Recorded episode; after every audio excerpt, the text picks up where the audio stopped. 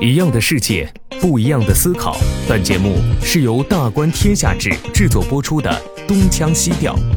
在这里，北京大学历史学系博士何必将和来自不同领域的嘉宾学者聊聊他们关心的世界和生活。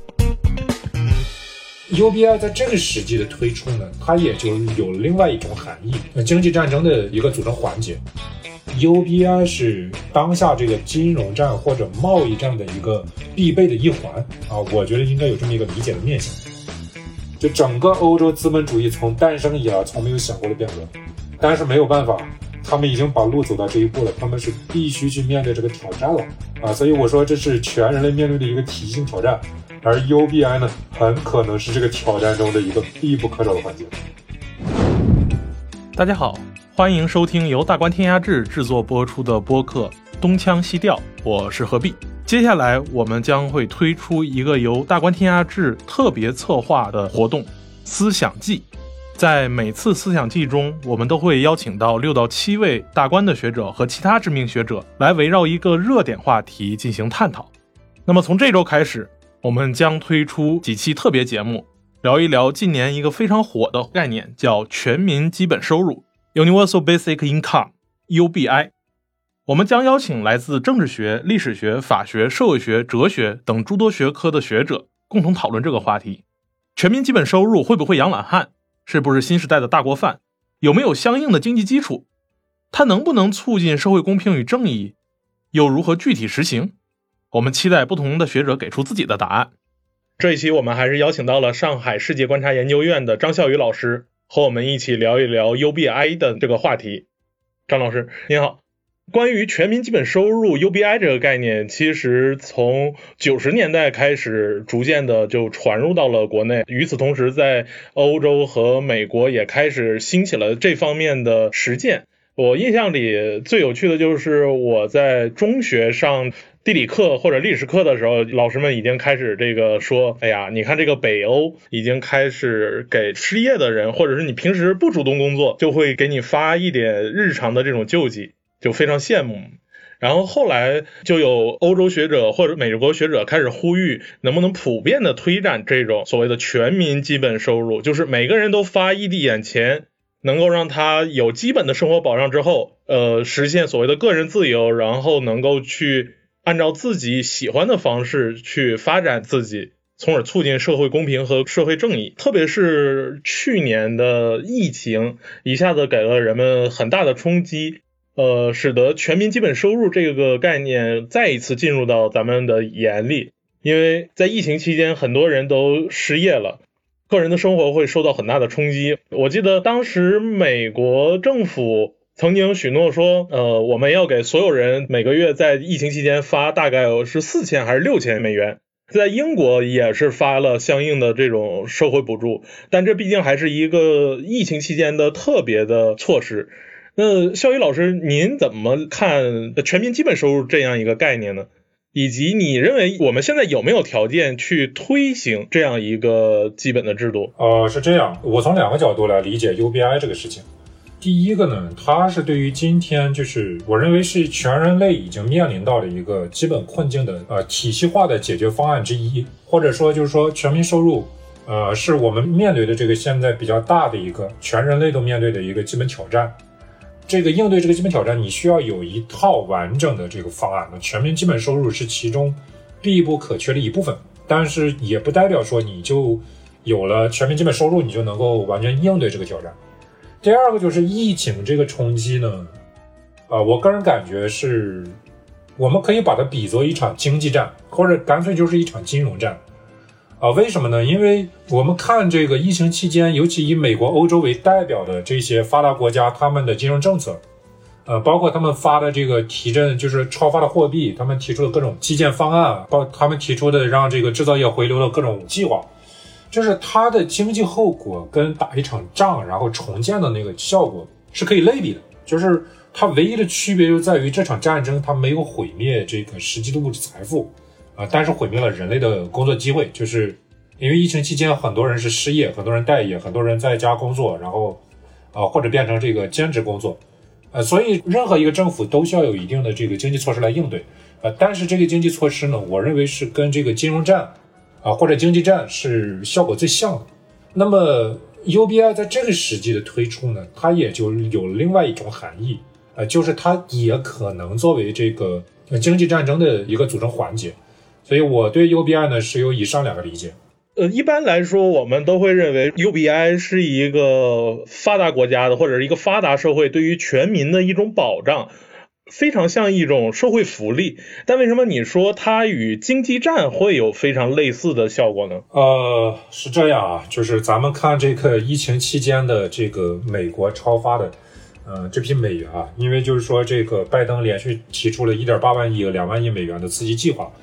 啊，那么再加上各种各样的这个相应的这个产业政策调整，然后这个金融杠杆，然后这个等等这些，那么疫情期间增加的这个美元泡沫呢，估计前后总共大概有五万亿美元的规模。五万亿美元大概是一个什么概念呢？呃，怎么讲呢？就是你现在把这个一个打一场中型战争，然后这个毁灭一堆财富，然后你重建，然后那么这个钱可能是你需要超发的钱。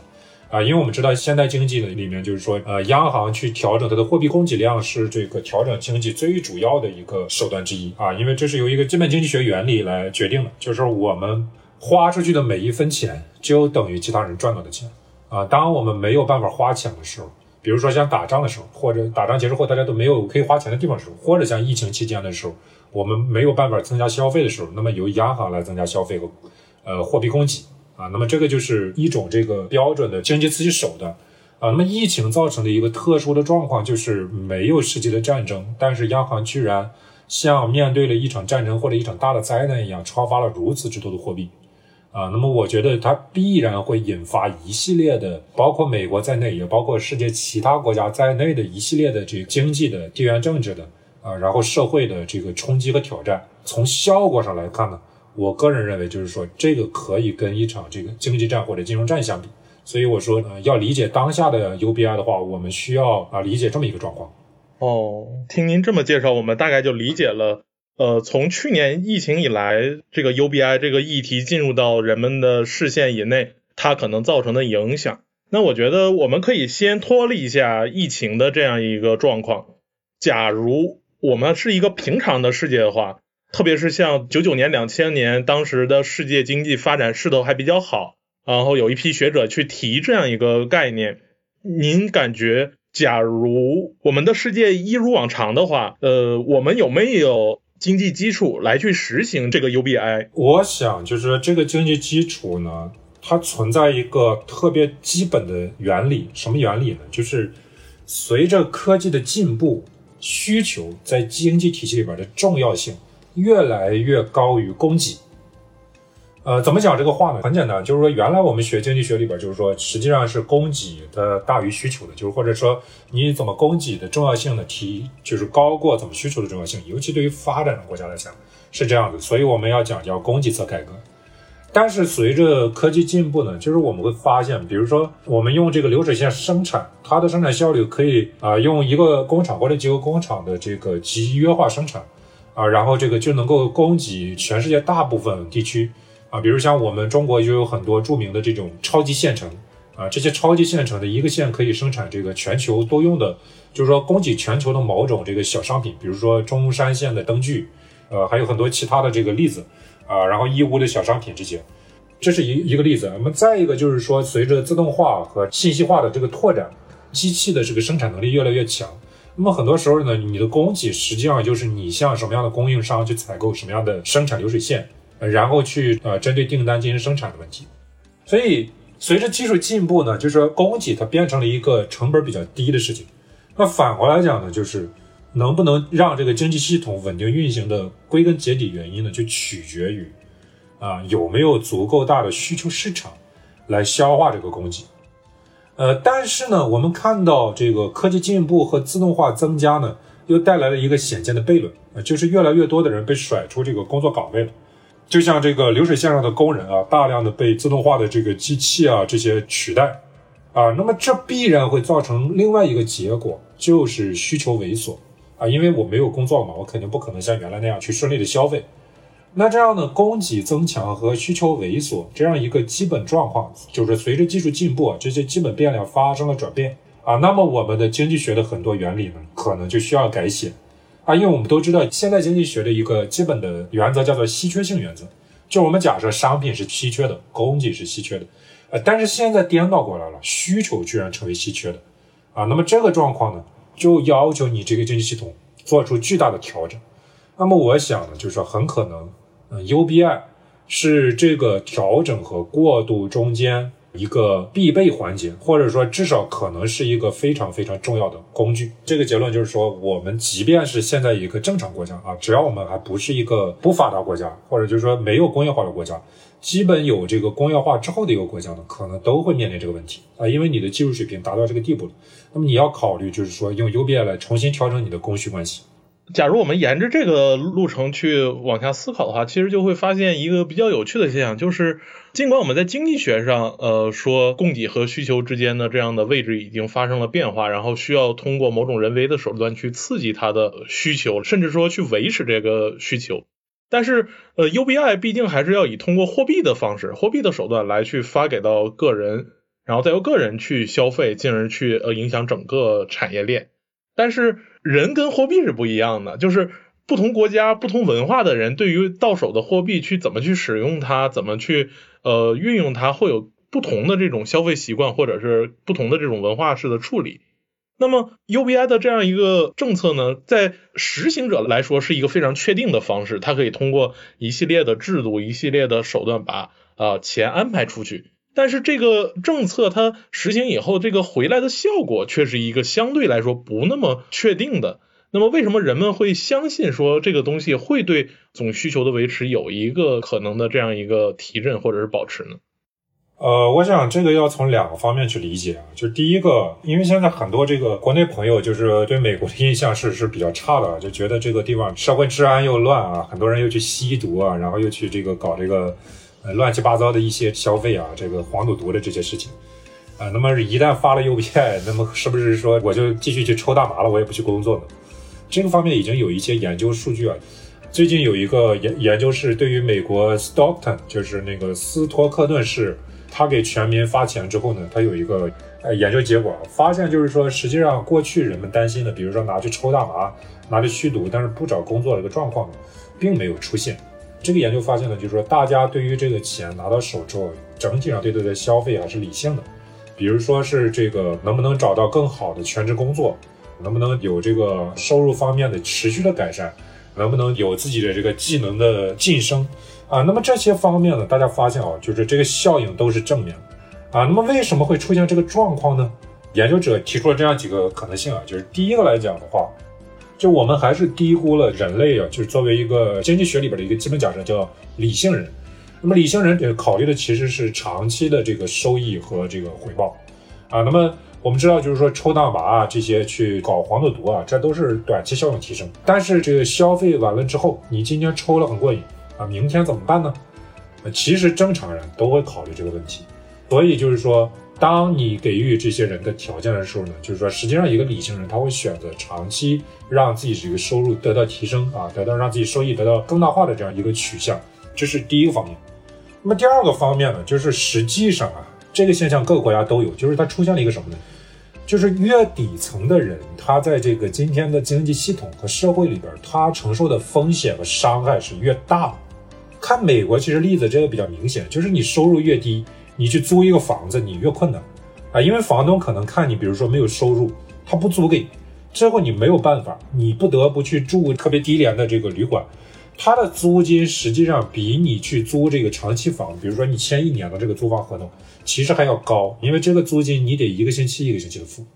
那么这个就显著的增加了底层人生活的这个成本，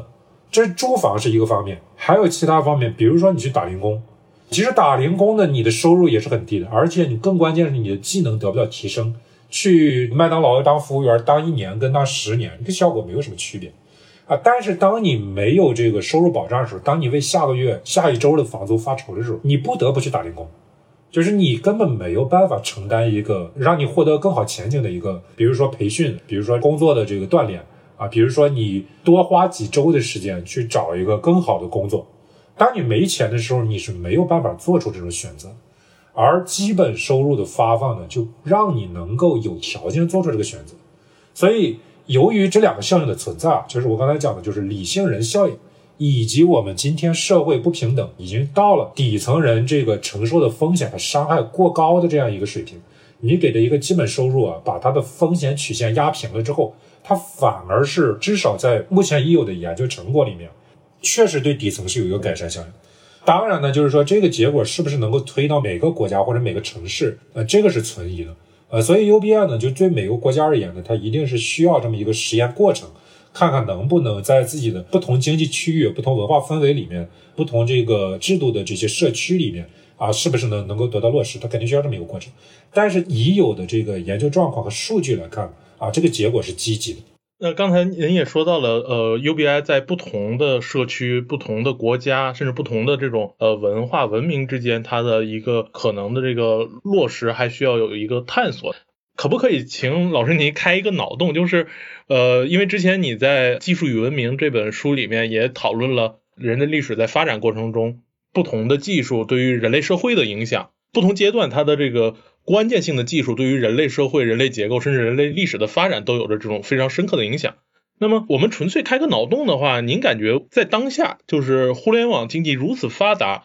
然后工业产品的生产又高度中心化，并不是一个去中心化，而是高度中心化的现实的这种状况下，假如我们想在全球就如同最早提出全民基本收入概念的帕雷斯教授所畅想的，想在啊全球各个国家环球同此两热都能去推展这样一个能够给人带来基本保障的制度。现在这种技术条件下，我们有没有一些有趣的或者是很好玩的技术，或者很关键的先进的这种技术，能够促成说让 UBI 在全球给铺展开呢？哦，如果说开这个脑洞的话，现在就不用开别的脑洞，就有现成的。你比如说 Facebook 要提的这个 Libra 天秤币的计划，啊，因为它作为这种线上的呃社交平台，它是有发展成为线上购物、线上贸易的这个平台的潜力的。你像东南亚国家，像缅甸这些国家呢，它跟中国不一样，因为当地没有淘宝，就是说你要做线上生意的话，你要在 Facebook 上去做。就是说，如果这个业务进一步发展的话，那就 Facebook 就可以直接用这个方式来发这个全民基本收入。如果他愿意的话，就这个技术实际上已经存在了，而且 Facebook 也有这个能力。现在只是说他要做这个事情呢，他肯定要跟这个各国政府、跟央行去这个打交道啊，因为这个会取代这个 当地央行来来做这个事情，这会对当地产生什么样的经济冲击啊？这个是需要再专门去讨论的。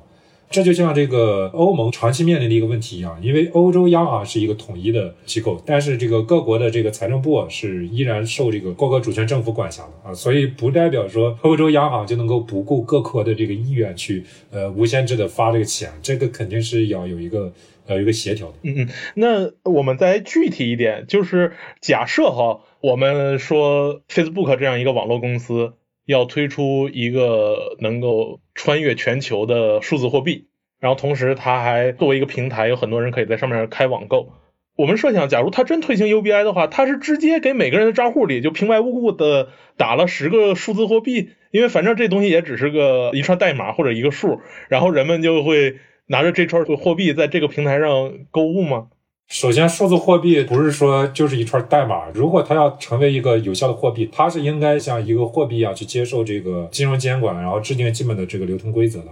其次就是说，这个如果它已经跟这个各国监管或者央行达成协议的话，那操作起来就是这么简单啊，就是直接发账户就可以了。美国的基本收入也是这么发的，就是直接朝你的银行账户里边就直接改了你的那个记账数字，这就等于发了这个货币。因为现在的。呃，货币都是这个记账货币，我们的钱都是在我们银行账户里边这个数字。呃，现在直接发钱就是这么一个技术手段，这个没有什么不可想象。呃，这一点让我想到了疫情期间某报社主编这个发出的豪言，就是说，哎呀，美国向每个人账户里这么打钱，就相当于所有人都没打钱。但是，我我们知道这个，刚才正如老师您说的，如此一大笔钱撒到这个个人账户里面。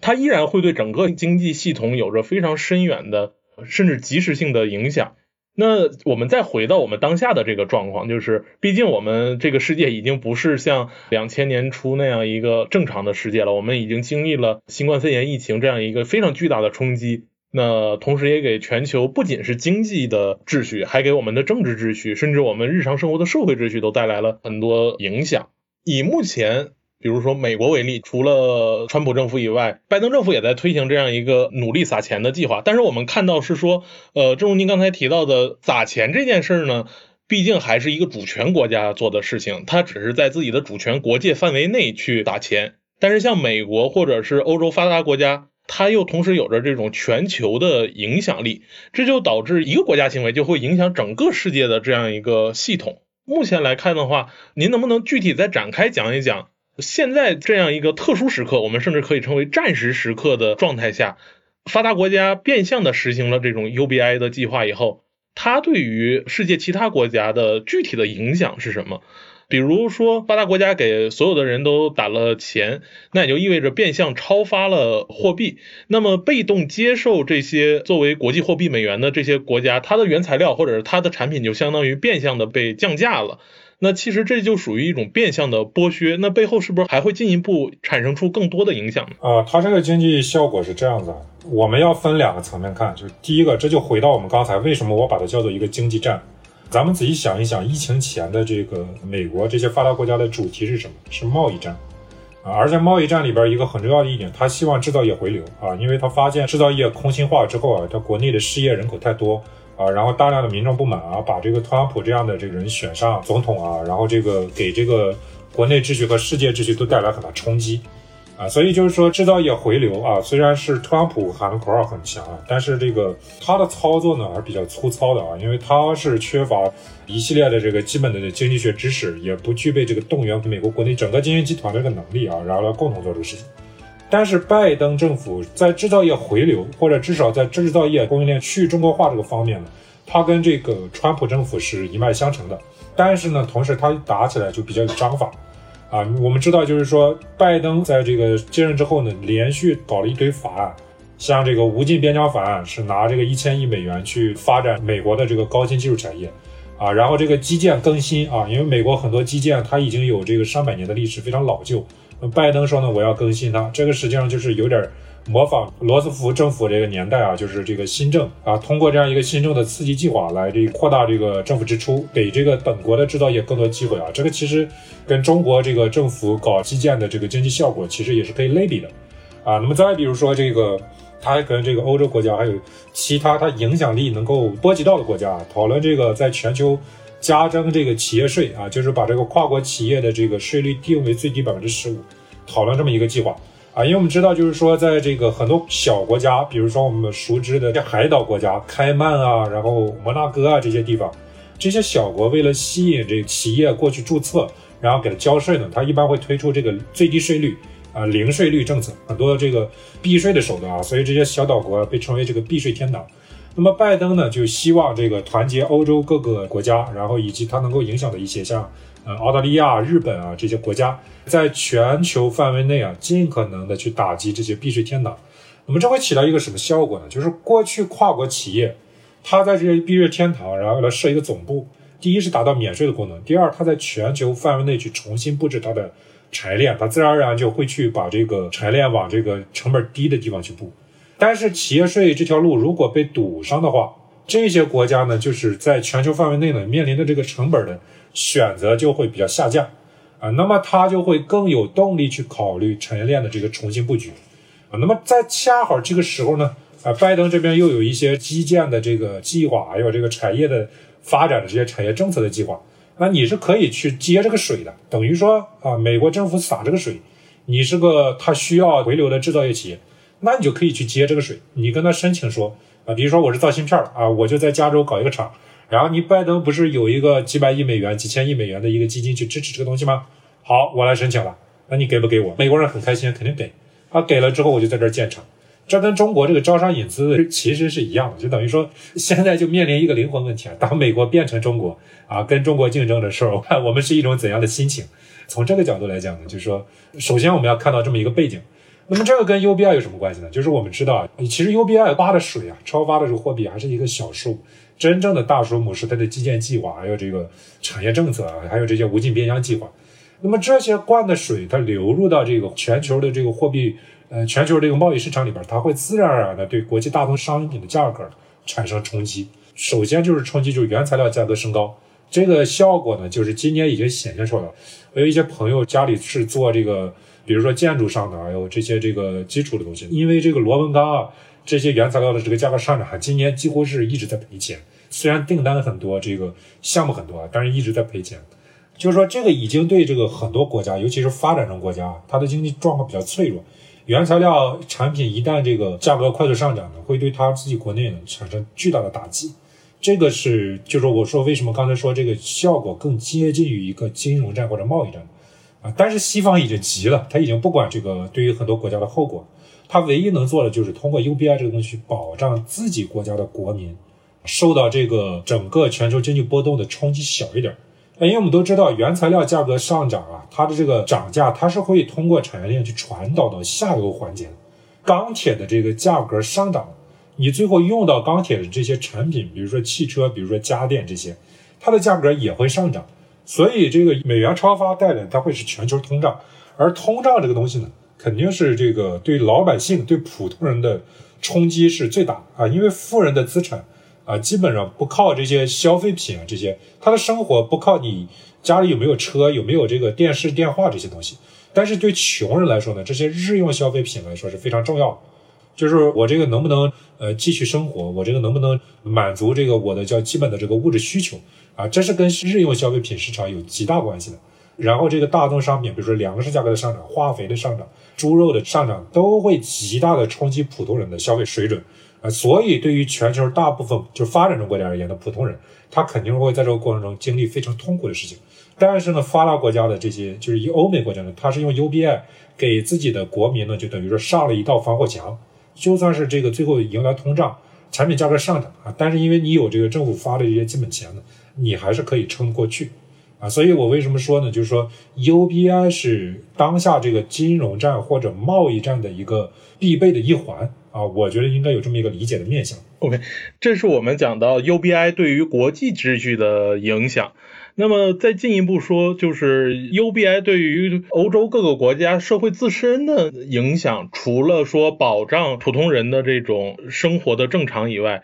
它会不会进一步的去产生某种改变呢？比如我们经常说。计划经济，呃，人人均分都是大锅饭，然后就把人给养懒了，从而去让人丧失了去对自己的生活或者说自我奋斗的这样一个可能，然后并且非常仰赖于集体这样一个控制了你经济命脉的这样一个组织。反过来说，西方政府给全民去发这样的 UBI 的这样一个保障，在他们的选举的时候，会不会成为一些政党操纵选举的一个工具，进而去影响各个国家的内部的政治环境呢？首先，我要纠正一个可能很多人都会有的一个想法，就是说这个 UBI 的问题跟计划经济是一样的，就是这个大锅饭养懒人啊，这个并不是这个样子。就是计划经济的问题，它不在于说有大锅饭。啊，而是在于它这个扭曲价格的机制，啊，这个道理很简单，就是我们如果是这个市场经济里边，比如说一个科研人才，他本来应该月薪十万啊，但是计划经济只允许他领这个五千的月薪，所以他就不愿意去好好做研究啊，反正干多干少一个样，他就随便的胡乱发点文章灌水就可以了。呃，但如果你让他去一个私企拿股权，他就这个动力很高。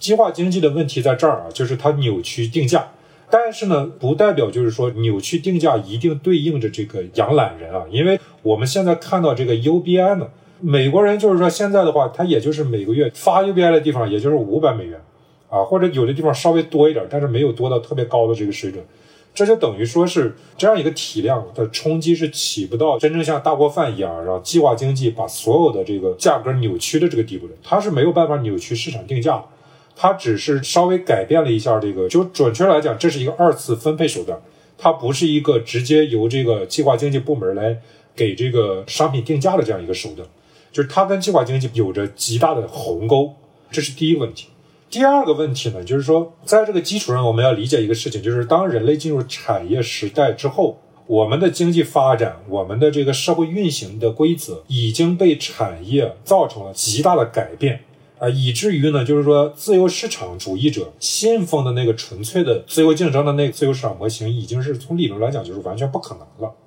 它不在于说你呃能不能完全不管这个市场，然后这个坚持让这个价格回归到这样一个均衡状态，而是说产业进步的这个技术速度，导致你很可能就是根本来不及适应或调整。你又进入到下一个产业周期了，或者它对社会引发了太过巨大的冲击，以至于它本身这个经济结构就变畸形了。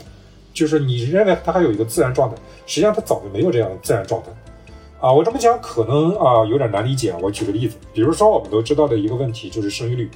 实际上人类的生育率已经被产业社会完全改变了，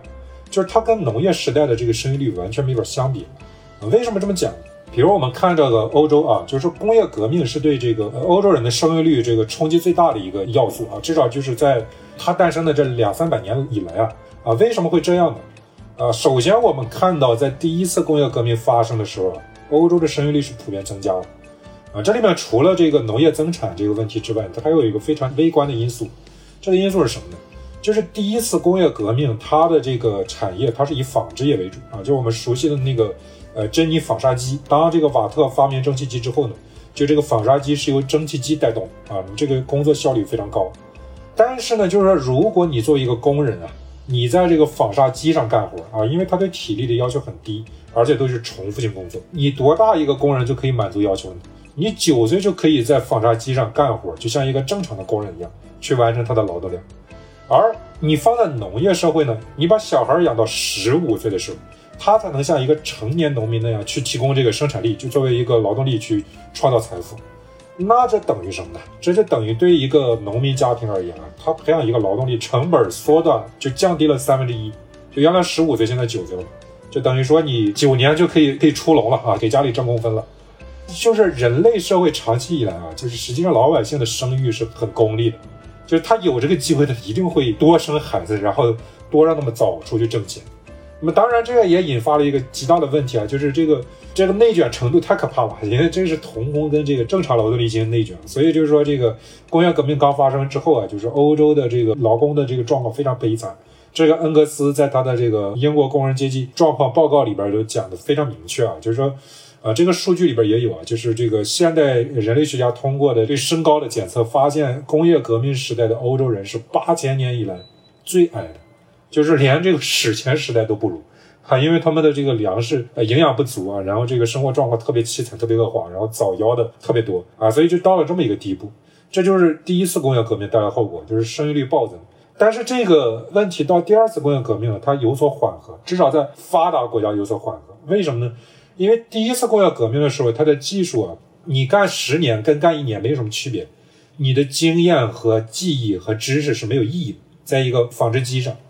但是你如果是去，比如说冶钢化工厂、铁路啊，你是一个这个铁建筑工人啊，对，还有建筑工人，就是你是老司机啊，老铁路工人、老汽车工人，那就不一样了。你的经验是很宝贵的，你的这个劳动时间越长，你就越宝贵。那么这个时候呢，他就倒逼你这个社会体制必须发明一系列的机制，保障你这个人能够在这里安心的长久工作下去。所以它催生了什么呢？它催生了这个晋升制度，就是企业里边的逐年晋升制度和养老保险制度。就是我们知道美国的这个养老保险体制，还有这个企业晋升制度，那基本上是由铁路产业来推动啊。所以这个就是第二次产业革命。那么到第三次产业革命，就是信息化和自动化的年代呢啊，它又发生了一个变化啊，因为这一次就是革命呢，它的创造的新工作岗位。它太过于集中了，集中在比如说互联网和这个金融行业，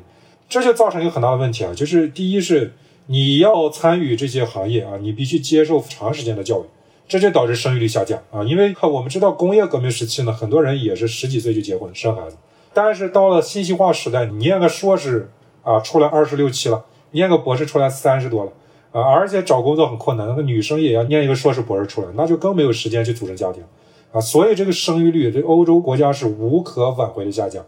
主要欧洲国家啊，在十九世纪到二十世纪，人口增加了大概三倍，但是从二十世纪，啊，就这一百年到二十一世纪呢，都是增加了百分之七十，就没有一个国家的区别啊。就是英国、法国、德国，基本上都是这个数字。啊，唯一不同是美国，美国为什么不同？待会儿我们讲。第三次产业革命啊，从信息化这个角度呢，它造成了就是说劳动力呢叫高水平内卷，它竞争激烈，都发生在这个高技能的人群当中啊。这部分人呢，为了接受更多的教育啊，他啊晚婚晚育啊，甚至不生孩子啊。但是他人数虽然不多呢，他们是社会观念的主导者啊，所以这个上了大学的人开始讲女权，全社会的人就开始讲女权啊，然后就会导致这么一个结果啊。那么在讲到这个低水平的廉价的这个劳动力的岗位？它又会被这个自动化去取代啊，所以整个的来讲的话，就是你发现这个体系，它对于这个生育率的这个扭曲啊，又是这么一个效应。那等于说，在这样一个状况里边，你就没有一个所谓的自然生育率，像我们农业社会里边想象一个啊，就是日出而作，日落而息，父母享受天伦之乐的那样一个生育状态，它就根本在产业社会里边它就不存在。而且信息社会造成了这样大部分的，就是廉价劳动力被甩出去之后啊。它就出现了一附加效果，就是呃，我们上中学的时候都学过一个东西，叫做所谓的叫服务业第三产业占比高是一个国家发达的表现。但是现在仔细回过头来看这个产业的话，历史，我觉得它压根儿不是什么所谓的发达的表现，或者当然你也可以说是发达发达的结果。对，它是个发达的结果。这批人其实他们本来是失业的，等于他们的失业被服务业去伪造成了他服务业就业了。等于我现在去不了工厂了，我自己拿爸妈的钱开了个奶茶店，然后这个奶茶店就干啥呢？我花钱每个月给我发工资，啊，卖得出去奶茶我就给我发工资，卖不出去奶茶我就饿着。其实是这么一个状态，就是它是一个服务业是用失业，或者就是说发达国家是用服务业这个状态来掩盖的失业人口。这让我想起了那个马克思一个经典的论题，其实也不是马克思自己的，而是后来苏联人给他延续出来的一个论题，就是就零售业的人到底算不算工人？因为他们的劳动到底是不是能产生价值的劳动？守旧的苏联的经典马克思经济学家就认为，他们这些人啊，只是促进了货物的流通，而不是创造货物。所以呢，只能算作小资产阶级的一部分，而真正的产业工人必须是第二产业那种实际要把原材料变成产品的那一批人。所以，所谓的第三产业，目前看来的话，就是在人口比例上来说，就是产业工人真正的产业工人越来越少，而更多的是这种服务业的或者是小店主或者小零售职员的这样一个状态。所以，它就变成了一个第三产业，可能就是纯粹的一个价值的轮回，不断的催生。呃，对的，就是说，呃，苏联经济学家这个观点呢，他倒是说西方经济学是可以回应的，啊，因为我们刚才讲过，就是每个人的消费都是他人的收入，啊，所以零售业它肯定有价值的，因为只要有人这个通过零售业这个花钱了，那就等于说零售业的人就把钱挣了。但是呢，西方经济学这个解释无法回应一个实质问题，就是零售业啊，对于这个社会消费的水平的提升，或者说他鼓励人花的钱，这个其实是杯水车薪的。因为零售业呢，假设你不是做这个什么农夫山泉这些快销产业，或者不是做沃尔玛这种巨头的，你只是自己搞了个开了个面包店，搞了个奶茶店，加盟了一个什么什么一点点啊这种，你最多雇三个人，一个人给他开个三四千块钱的月薪，这个对于提振这个消费来讲，这个是杯水车薪的。所以就是说，它肯定是比这个第二产业的这个对于经济提振的效果，它是要弱很多的。但是呢，这个就是第二产业对人类这个消费的提振啊。它不是一个国家通过产业政策能够调节的问题，本质上它是个技术问题。就是这一点，经济史学家他是有明确结论的。呃，人类历史上技术进步对于经济增长、对于人均 GDP 的增加贡献最大的是哪个年代呢？是第二次产业革命的年代，就是我们说这个内燃机啊、电冰箱、电气化这个年代，电视、电冰箱、汽车这些东西被发明出来的年代。这个美国经济史学家是有数据的，就是说。我们经济学里边有个术语叫做 TFP 啊，又叫全要素生产率，指的就是说技术进步在这个 GDP 里边这个贡献比重。那么美国经济啊，TFP 最高的是什么年代呢？一九二零年到一九七零年这五十年间，这是等于说是第二次产业革命拉动的。为什么第二次产业革命能有这么大的拉动效应？因为它造出来的东西都是你要新买啊！你现在结婚买房子，你肯定要买个车吧？你肯定要买电视吧，电冰箱、洗衣机啊、微波炉啊这些东西，就是你肯定要买。但是第三次产业革命，就是尤其是信息化和自动化，它没有这些新东西，相反，它在消灭这些东西。就是它把原来什么打字机啊、打印机啊、什么传真啊这些玩意儿全消灭了啊，就一台电脑全搞定了啊，所以经济学家内部他有一句话：计算机究竟在哪儿呢？他说我们在生活中到处都可以看到计算机，但是我们就是在 GDP 里边找不到计算机在哪。我们在这个经济数据的改善，在就业里边看不到计算机发挥了啥作用。经济史学家发现，就是 TFP 在美国对美国经济贡献持续了多久呢？八年之后的这个美国经济增长，你就不再靠技术进步，或者技术进步发挥的作用就非常有限了。这等于说，它是打破我们人类脑海中一个模板，就是为什么我的经济能增长，是因为有新技术发明，然后新技术不断发明，创造出新的就业岗位，才有不断的吸纳不断的新的劳动力。但是我们还原到这个微观层面或者是中观层面，啊，我们拆解一下，我们发现，啊，当我们把经济增长拆解到具体的产品生产销售的时候，我们发现就是第二次产业革命造出来这些东西买完了，然后就基本上拉倒了。因为你买车，你不可能每年都换车，你最多五年换一次，啊，电视机、电冰箱、洗衣机这也是一样的。所以你一个国家在进入第二次工业革命时候，它的经济增长率和它完成第二次工业革命，或者说就电气化和内燃机的这个成果普及到千家万户之后，它的经济增长率，它是永远没有办法相提并论的，它的人口也会不可逆转的下降，啊，那这个就会造成极大的问题啊。那么美国人和欧洲人在面对这个问题时，他们选择了一个非常自然而然的逃避政策。这个逃避政策什么呢？就是他们不去想想办法，说我们有没有别的办法来解决经济下降导致的一系列问题啊？比如说这个社会不公的加大呀，比如说这个贫困底层受剥削的程度加深，他不考虑这个问题。他唯一考虑一件事儿是怎么持续获得经济增长。啊，这个是一九八零年非常有名的一篇报告啊，是通用 CEO 的前总裁叫 Jack Welch，他说他的报告就叫如何在低增长时代追求高增长。答案就两个，第一个是玩金融杠杆，就是玩这个金融市场，搞这个股票逆回购啊，搞这些金融产品啊，ABS 这些乱七八糟。然后后果就是现在美国金融衍生品的这个价值超过美国 GDP 的几十倍啊，这个肯定是一个巨大的地雷。啊，那么第二个呢，他就是说，那么我们要产业转移，这个就构成了就是说我们熟知的啊，德国向东欧，日本向东南亚，以及八十年代改革开放发达国家向中国的产业转移，就走了这条路啊。当然也顺带带来了中国的这个繁荣强盛啊。但是现在呢，就这个欧美发现啊，这条路走到这儿也出问题了啊，因为这个认为繁荣强盛之后，他们本来想改造中国，结果发现中国不接受他们改造啊，所以他们现在又想走回来，就是说。咱们重新来面对这个自动化、信息化在当年这个已经引发的挑战，咱们是不是可以通过 UBI，通过我们自己的自动化，通过产业政策啊，就是像美国 变得中国化和日本化啊，然后来应对这些的挑战啊？就是这个是也是欧美国家的一个呃灵魂深处闹革命，他们正在面临这样一个非常激烈的、非常痛苦的一个变革，而 UBI 呢是这个痛苦，就是我一开始为什么说。UBI 是全人类面对的一个体系性挑战啊，这个真不是一国啊一地或者一种意识形态面临的，它是全人类面对的共同问题。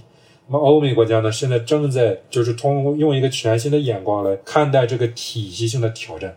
啊，这一点我是比较有把握的，因为这个我有朋友跟这个他们欧美的央行那边呢，就是打交道比较密切，啊，然后他们就知道，就是说现在欧美央行在讨论的一个问题就是。当人口持续老龄化的时候，零利率是不是一个要长期存在的状态？啊，我们都知道，就是说银行得以存在的前提条件就是利率为正嘛。银行本质上是靠这个借贷来挣钱的嘛。那零利率等于要对过去全部金融系统做一个巨大的调整和革命啊。那这肯定是一个就整个欧洲资本主义从诞生以来从没有想过的变革，但是没有办法。他们已经把路走到这一步了，他们是必须去面对这个挑战了啊！所以我说这是全人类面对的一个体系性挑战，而 UBI 呢，很可能是这个挑战中的一个必不可少的环节。所以我们看到 UBI 这个话题，其实并不是表面上我们看到的说疫情引发的经济危机，或者是此前这个发达国家的这个经济形势上行所带来的一个说给全民的一个福利，而实际上蕴含着从一九零零年代以来第三次以及后来的第四次工业革命所带来的整个产业化给人类自身的再生产，就是人的生育本身这个最根本的命题造成的这种改变，进而对人的这种社会和现在的生活发生了一个巨大冲击，从而去调整的这么一个东西。我觉得，既然谈到了这个话题，就很容易让人自然联想到最近我们非常热议的这个问题。第一个。就是我们现在的，特别是在北上广深的年轻人所感受到的“九九六”所谓的内卷，以及人口普查的数据给中国现在的社会带来的一层这种人口的阴影。大家就是说，一方面我们会看到中国的人口再生产的模式似乎也开始进入到一个发达国家或者是成熟社会那个样子，就是它的出生率呃如此之低。让人们对未来的人口再生产产生一个担忧，但另一方面呢，我们年轻人在就是告诉自己说，城市生活很内卷，似乎处处都有人在竞争，人才又是如此的密集，进一步的又压抑了自己的这种生育愿望，这就给未来发展带来很多不确定性的因素。那么，中国在面对这种问题的时候，会不会也采取？呃，像 UBI 这样的应对措施，或者是也同西方那样去产生某种产业上的竞争，这是一个问题。第二个问题是，呃，您刚才也提到说，美国的人口再生产跟欧洲其实不是特别一致。我也翻看过美国的人口数据，其实它的人口生长倒是非常的稳定。我记得是从一九二零年到一九七零年，美国人口从一个亿翻到两个亿。然后从一九七零年到二零一零年，人口从两个亿翻到三个亿。这时候我们就会发现，美国的人口增长并没有因为它的产业进步和这个产业革命而发生很大的变化，它的人口增长非常线性，就让人看起来非常健康，也特别的羡慕。虽然它的总量要比中国少得多。您刚才也留了这话头，说美国跟欧洲不一样。那美国为什么它的人口再生产会相对来说比较健康啊？美国这个人口模式它比较独特呢，它有两个原因。第一个原因很好解释，因为它本质上是个移民国家，就是它有大量的这个生育，呃，这个是针对二十世纪来讲，十九世纪另论，我待会儿解释。就二十世纪，美国大量的人口是移民带来的。那它是移民，它有一个效应，就是说他在移民到美国，他会保持那个旧社区的生育习惯。因为我们知道，二十世纪、十九世纪晚期移到美国的，就是以这个德国和爱尔兰人为主。美国的这个歧视也是经过很多波啊，就是十九世纪末歧视德国人，然后二十世纪初歧视爱尔兰人，然后二战期间歧视意大利人啊。我们熟悉那个电影《教父》就讲这个故事，然后现在开始歧视这个拉美裔和和墨西哥人啊。啊，它有这么一个代际过程，但是实际上它反映了就是说，美国的人口增长是这些移民造成。这些移民原来在自己国家，他是很爱生的。他到了美国之后呢，前两代他都保留了这个生孩子很多的这个习惯，直到就是说三四代之后彻底融入美国，也开始卷起来之后，他的生育率才变得像一个这个完全工业化的国家。啊，这是第一个，它是有这个移民的效应，而且这个是不可复制的，因为美国对全世界人才它掐尖儿。啊，它不是只掐这个发展中国家，它连德国的人才、意大利人，它都起到这个掐尖的作用啊。呃，其他国家没有这个条件，没法变成美国这样的移民国家啊。这第一个因素。第二个因素啊，就是美国从它建国以来，它都有一个我们天天念叨，但是经常视而不见的一个基本优势，就是它领土太广袤，土地太肥沃。就美国人啊，这你就没有办法了，这你就只能说 God bless America，就是运气太好了。美国人他到二十世纪之前，他从来没有卷过。呃，欧洲人在欧洲被工业革命卷得很痛苦的时候，只要你有胆子，啊，你能够经历长久的风浪，然后抵住这个流行病、这个瘟疫的在海上那个瘟疫，还有这个营养不良的这些啊问题的这个侵蚀，然后你跳上一个船到美国，没有碰上这个贩毒这些东西。那就等着你的，真的是一个新世界。那个地方的土地太广袤了，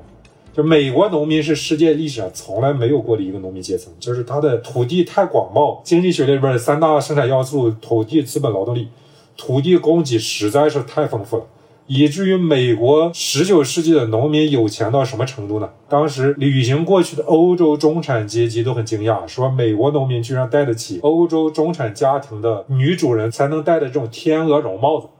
就等于说，美国农民实在是太有钱了。这个有钱的程度，一同时也就激发了美国十九世纪的高速工业化啊。因为美国农民有钱，他的劳动力很金贵，所以他要用大量的机械来替代他的人力成本啊。所以美国的包括农业的机械化，包括化工，因为化工产业它一开始的这个盈利点是化肥嘛，包括它的铁路啊等等这些，为什么那么快？因为它的人民真的是太富有了，这个是人类没有第二个国家能够复制的，就连欧洲都完全比不上。就这样一个状况，它自然而然导致了，就美国人他一直是一个超高生育模式。美国人在十九世纪生孩子的那个数量、那个热情，唯有穆斯林世界能够相比。你看十九世纪美国史经上看到一个家里边，这个女主人生八九个孩子，这是一个常见现象。这就是 God bless America 啊！当然，现在就是美国已经结束了这个周期，就是这个周期到啊二十世纪它结束于大萧条啊，因为。大萧条，它压根儿不是什么全世界的资本主义危机，它是美国的生产过剩叠加到了欧洲的生产不足，而且欧洲的生产不足主要是由于二战造成的，不是由于大萧条造成。大萧条完全是因为美国一国的问题啊，但是因为美国一国当时的产业能力已经超过欧洲整个大洲了，所以看起来好像是一个世界经济危机，实际上完全不是啊。所以就是说，这是美国的两个其他国家根本无法复制的条件。啊，但是即便是这样的条件呢，到今天也走到了一个无法再回到过去的这个状态。这就等于要我有一个词儿形容叫叫做灵魂之跃。啊，什么叫灵魂之跃呢？就是我们知道，就是实际上过去一百年来，发达欧美国家它的很多矛盾，它国内的阶级矛盾、社群的矛盾，就是百分之二十和百分之八十之人之间的那个矛盾，它被很多其他额外因素给掩盖了。呃，就是比如说，它能够用技术革命来掩盖它的阶级矛盾，它能够用产业转移，它能够用金融的这个繁荣啊，就全民炒股来掩盖。但是呢，到今天这个时间点呢，我们看到的是这些矛盾越来越掩盖不下去。那你真的要做一个什么事儿呢？就是我们人类一直以来都在讨论的，你能不能创造一个尽可能公平的分蛋糕越来越公平的这个制度，就是让这些资本家和劳动者之间的那个差距不要那么大。呃，这是一个未必一定要靠计划经济来完成的任务。大概前年的时候，美国一个参议员，这个哥们被中国制裁了，所以我就不讲他的名字了。但是他的报告里边有一段讲美国自己的事儿，我觉得讲的很好。他讲什么呢？他说，美国从七八十年代开始搞就是所谓的金融革命之后呢，贫富差距就越来越大。资本家就是华尔街的这批人呢，从金融革命里边获利太多了，这个大的这个不平等到阻碍我们社会的去发展。那么我们可不可以用一些呃社会的手段，比如说他提了一些办法，搞一些地方性的基金，比如说亚利桑那州搞亚利桑那州的基金，这个纽约市搞纽约市的基金，我这个市基金呢，我就入股一些产业，比如说我入股谷歌或者我入股这个苹果，我是拿钱买的，我是市立基金拿财政的钱来买的。买了之后呢，我就把这个钱拿过来给我这个市民发这个福利，不管是基本收入还是啥，我用这样一个办法，就是国家出面跟大资本家协调，让你把你享受的那些红利呢分一点出来给我的国民。啊，他提出了这样一系列的方案啊，呃，还有美国其他的这个人提出美国股票基金啊，都是通过这样一种，要我说呢，就是一种半社会主义的性质，或者接近于欧式社会主义的性质啊，来对美国进行改造。美国啊，你看到这个国家很有意思啊！我觉得什么可能性都有国家，居然现在有人认真的在考虑美国特色的社会主义啊！就我觉得这个是一个非常有意思的、值得关注的事情。不管能成不成功的，就我觉得它至少代表了一个思考方向，就是我们这个社会啊，要来一次信仰之跃，来一次打破旧成见，实施新办法啊，就搞这么一些东西。其实美国的这个办法，中国很多城中村都在实行，就是我们土地被征用了，先盖几处楼，农民上楼了，然后剩下的土地卖给了开发商。他获得这利润呢，就搞一个基金用来投资，变成叉叉公司。所以现在很多村委会，就城中村的村委会也挂着就是叉叉投资公司或者叉叉公司的一个牌子，然后用这部分来去弥补农民因为丧失了农业生产，而且有这么一个就是补助的性质。呃，不是不是，他那个中国这些深圳是很明显嘛，我就在深圳那个福田黄冈的那个村儿，那个好几个黄冈商务中心都是村儿。它是这样的，这些村儿的性质其实是集体企业，因为土地它那个是归这个村的集体所有，就等于你开发商你要去开发这个村有土地的话，你本来就是要这个村一级的这个机构啊，就是它这个主体作为一个方去跟这个企业来签合同，然后这个村集体的这个土地，它要有这个村民的这些会议啊等等这些，就是因为理论上这个土地是全体村民所有，然后村委会管理啊，那么这个本身就要得到村民这个认可。呃，所以这个类型呢，它其实村的这个基金呢，它是这个村委会企业化运作之后呢，呃，基于原先的那个治理习惯，它跟它的村之间呢，它跟这个村民之间有这么一个关系，它的范围只限于这个村一级的这个土地，然后从开发商那拿到的钱也只限于这个村内部的，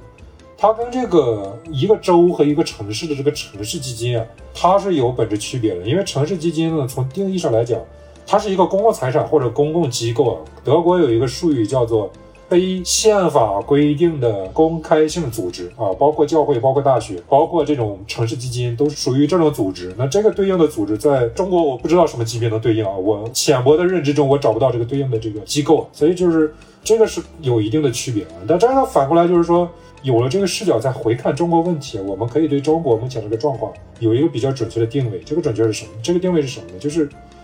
中国是一个在过去的啊，从这个建国以来到改革开放，用了六十年的时间，或者七十年的时间，走了人家发达国家这个三次工业革命的这样一个呃历程，就等于说我们三次工业革命是叠加的，大概两三百年叠加到四十年。对，就是把人家三百年的过程，或者说两百年吧，可能第一次工业革命我们多少赶上了一些，就是说把两百年的历程叠加到四十年到六十年的这个周期里面。刚才讲了，就是三次工业革命对人口的效果是这么一个状况，那等于说我们这个人口的波动呢，那就要比他们这个波动要大得多。就我们人口增加的时候增加的多得多，减少的时候下滑的也快得多。就我们现在这个人口普查数据，就是应该已经比较能够充分的说明这个结论，等于告诉我们什么呢？告诉我们，咱们有句老话叫做“中国用三十年走完了发达国家一百年的路”啊。那就意味着我们可能也要得用三十年的时间来处理发达国家在一百年里面面临的各种挑战和问题啊，这就等于说是要极大的考验我们是不是能够做出这个信仰之跃的这样一个转折了。当然啊，我们都知道中国的国家能力是比较强的，所以就是在潜能上来讲呢，我个人是相信这个机制是有能力来实现一些很伟大的目标的啊。但是这个的确需要勇气、格局和智慧啊。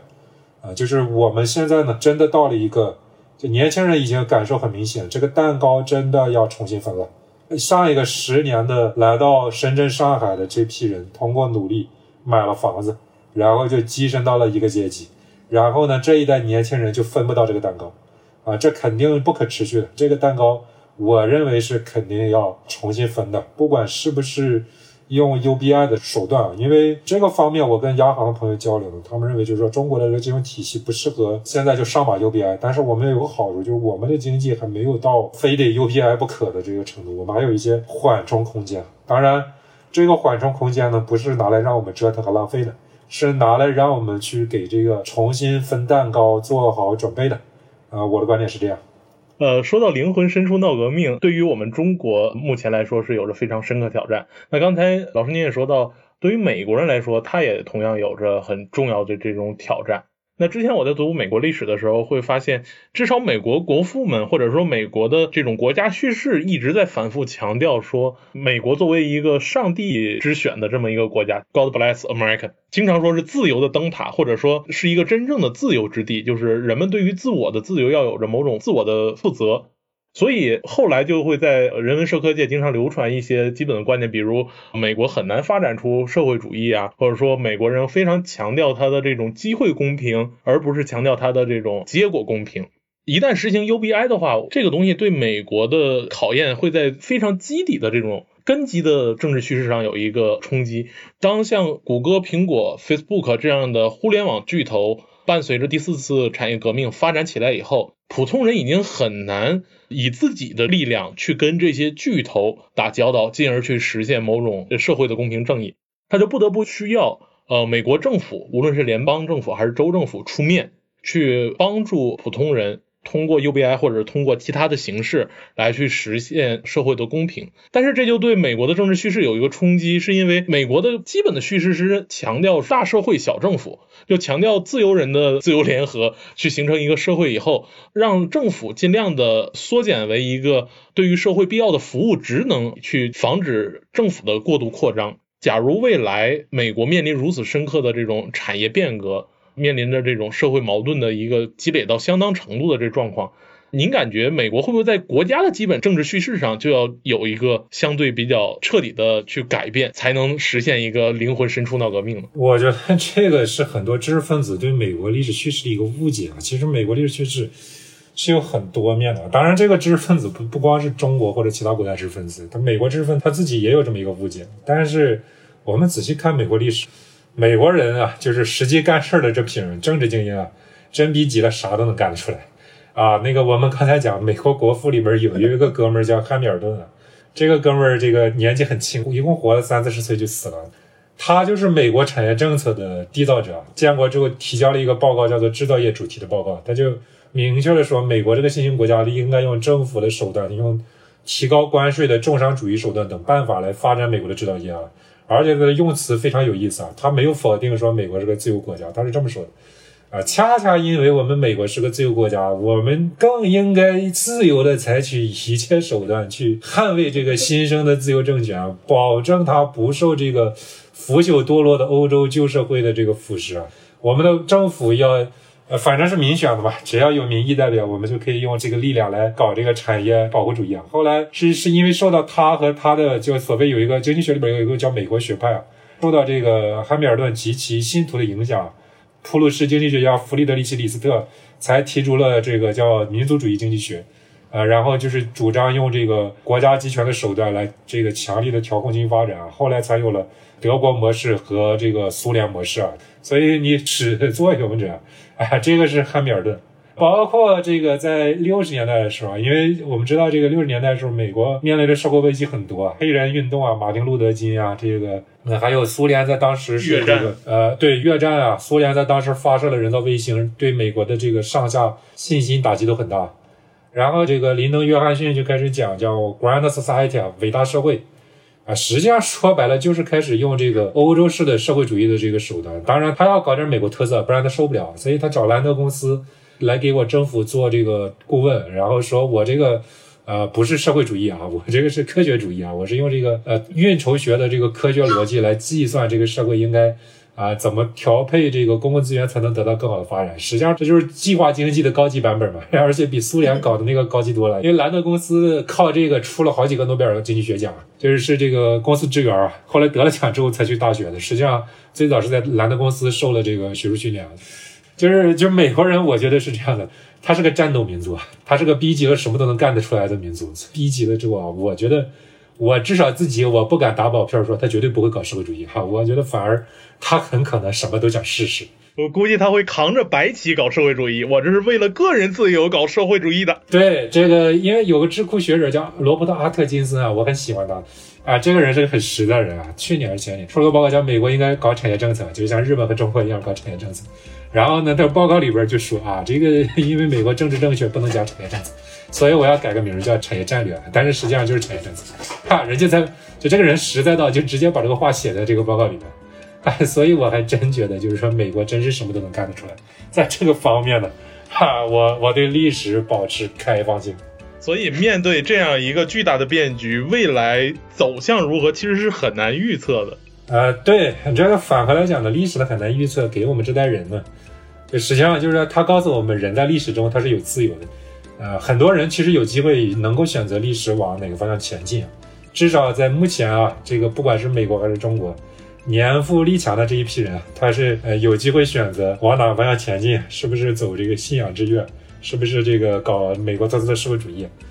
我觉得可以拭目以待。好，非常感谢张小雨老师今天给我们分享了这么多关于 UBI 这个议题背后的一系列的历史的、政治的、经济的内容。再次感谢张小雨老师，也期待您的两本新书能够尽早面世。好，谢谢谢谢。呃，就是第一本书《技术与文明》现在已经出版上市，第二本书《商贸与文明》里面有一段讨论到了这个问题，预计会在八月份到九月份面世。呃，第三本书《产业与文明》，我会详细讨论这个问题。好，非常感谢老师今天的分享。今天的节目就到这里。从本月底到下月初，公众号“大观天下志”会持续连载《饲养记》中各位学者的文章和观点，欢迎大家持续关注。